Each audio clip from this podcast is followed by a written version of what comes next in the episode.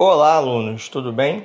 Aqui quem fala é o professor Fábio Mendonça, professor de Educação Física da Secretaria Estadual de Educação do Rio de Janeiro.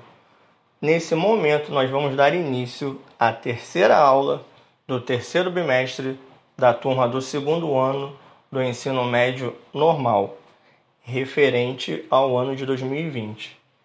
E o assunto que nós iremos abordar nesse momento é sobre os jogos eletrônicos e os impactos na vida dos sujeitos. Beleza, pessoal? Então vamos começar. Os jogos eletrônicos estão presentes nas nossas vidas e não há volta quanto a isso. O que podemos e devemos fazer é uma reflexão acerca do seu uso e é isso que nós faremos agora. 23 entre 100 brasileiros são jogadores ao menos ocasionais. Ou seja, no país com quase 200 milhões de habitantes, algo em torno de 50 milhões jogam videogames com alguma frequência. Mas o que isso significa na prática? Que a influência, as horas passadas na frente de computadores consoles e mais recentemente celulares tem de fato na vida e na consequência na saúde dos jogadores. Essas perguntas são de difícil resolução e os motivos são muitos.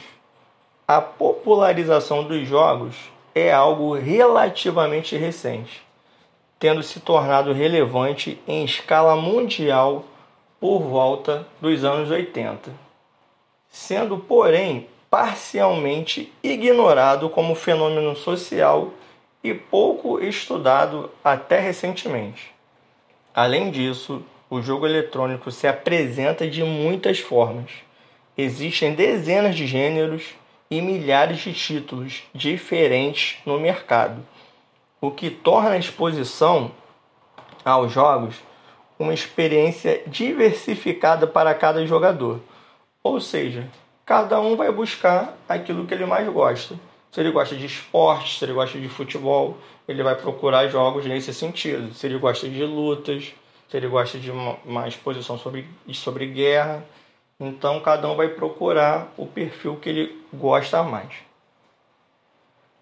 Por fim, se mostra extremamente difícil fazer relações diretas e simples quando se fala em algo complexo, como a psíquica e o cérebro humano.